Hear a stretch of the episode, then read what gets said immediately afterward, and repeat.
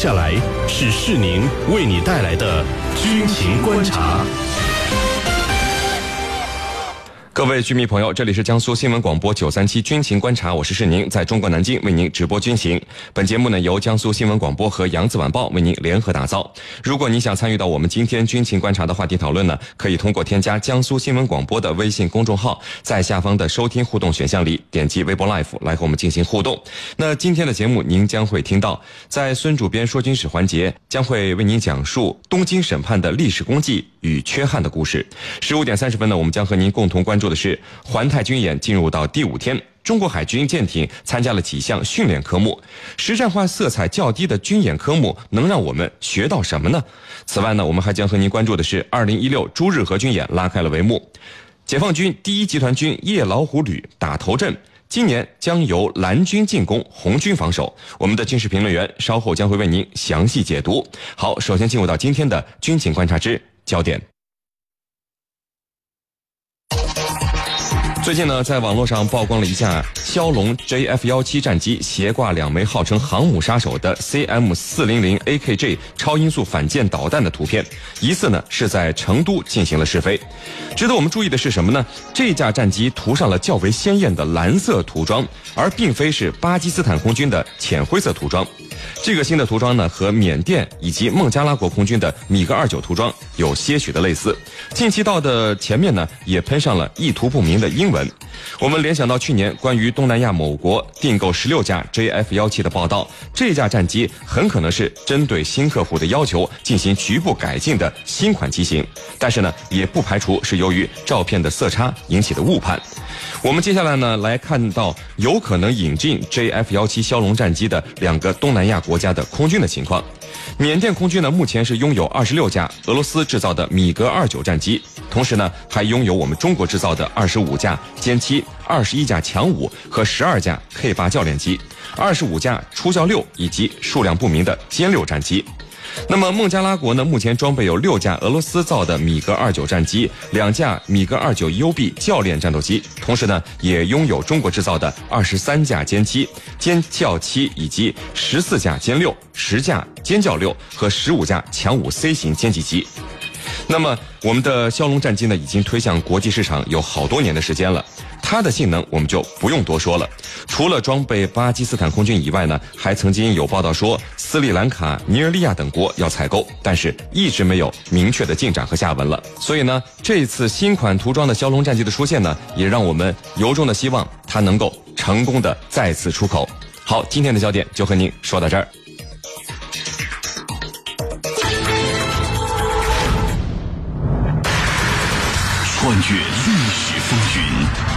挖掘战争背后的故事。军情观察之孙主编说军事。听众朋友，大家好，欢迎收听孙主编说军事，我是孙小伟。今天我给大家讲述的是东京审判的历史功绩与缺憾的故事。第二次世界大战结束后，作为战后处理的重要一环，同盟国在日本东京设立了远东国际军事法庭，根据国际法对发动侵略战争的日本战犯进行了审判。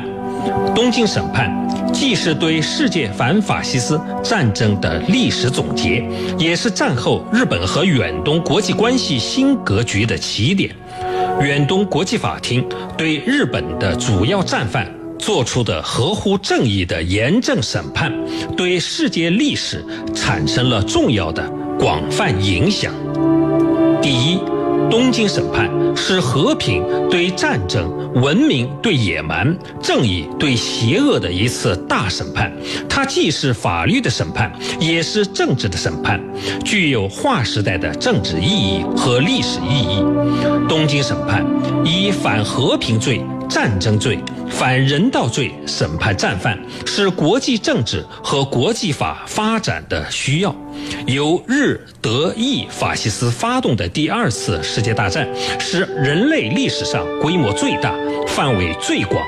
生命财产损失最巨大的战争，仅以战争罪审判直接参加的普通罪犯，无法惩治策划、发动和指挥侵略战争的领导者，只有用反和平罪、反人道罪，才能将策划、发动和指挥侵略战争的领导者押上神圣的法庭，惩罚其战争罪行。反和平罪。乃至发动侵略战争本身积聚了所有其他罪行的全部恐怖行为，所以是最严重的国际罪行。反人道罪是对和平居民的杀害、奴役、强迫迁徙，或以政治、种族或宗教的原因而实施的种族灭绝和大屠杀等罪行，不仅为国际战争法规所禁止。也是人道主义理念所不容的。远东国际军事法庭根据许多第一手原始资料和一千多人的证词，核实了大量的事实，系统的揭发和列举了日本政府和军部策划发动侵略战争及其在战争中犯下的许多骇人听闻的种种罪行，尤其是南京大屠杀。在国际社会产生了巨大的震动，确认了日本从九一八事变到太平洋战争期间所进行的都是侵略战争。远东军事法庭是代表所有战争受害国、代表世界人民对战争罪犯进行的审判，绝不是战胜国对战败国的单方面审判。它的本质是国际正义对法西斯邪恶势力的审判。总体上来说，东京审判是公正的，但同时，东京审判存在明显的缺失。可以说，远东国际军事法庭对日本战犯的判决，只能说是对日本军国主义侵略战争罪行的部分清算，很不彻底，很不完全。第二次世界大战结束后，对于美国的对外政策明显的转向反苏反共，急于把日本变成反共的东方前哨阵地。美国占领当局竟不顾中国和全世界人民的反对，对日本战犯竭力庇护或大批释放。判决书只强调日本军队在实施侵略战争方面的罪行，而竭力的减轻或回避日本天皇、重臣、高级官僚和财界领导等的责任。第一，没有追究日本天皇的战争责任，是东京审判的一大缺略。裕仁天皇对日本侵略战争以及日军暴行负有最高领导者的责任。但是，作为侵略战争的最高统帅，裕仁天皇却没有受到任何追究。天皇是日本宪法体制和战争责任体制中的最高权力者，不追究天皇的战争责任，就不可能彻底的追究日本国家的战争责任。没有追究天皇的战争责任，还给战后的日本政治带来了严重的后果，造成日本政府和主流社会。拒绝对侵略战争进行诚心的反省和悔改，政治上长期右倾化。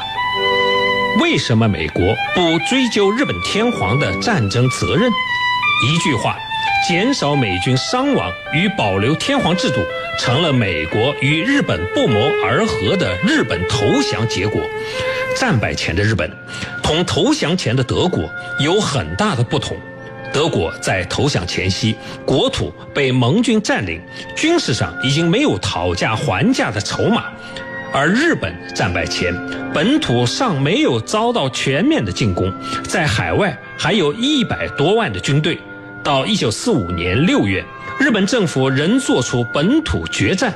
一亿玉碎的顽抗计划，即使到了一九四五年七月二十六日，美中英三国政府发表促令日本投降的波茨坦公告后，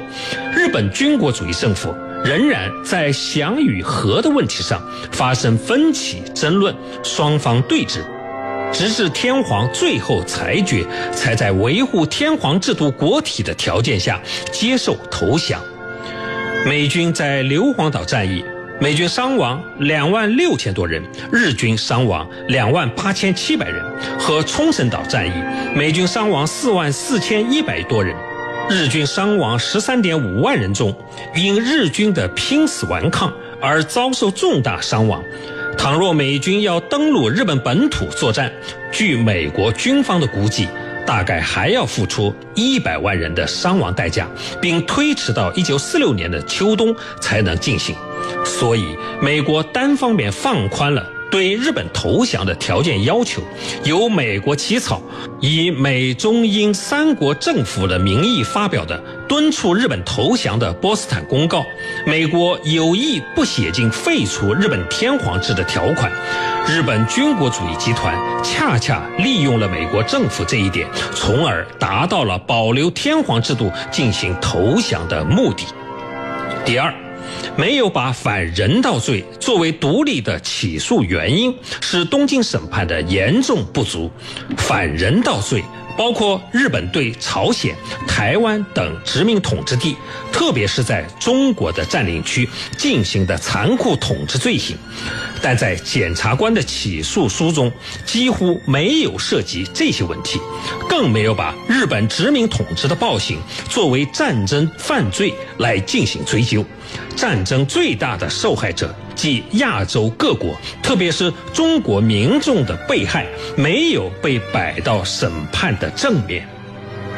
好，今天的孙主编说军事就说到这儿，我是孙小伟，在明天的同一时间，我将给大家继续讲述刚才的军事故事。深入军情一线，直击世界风云，军情观察。好的，不要走开。接下来呢是半点广告时间，在简短的半点广告之后，欢迎您回来继续收听军情观察。我们迈出的每一步，也许并。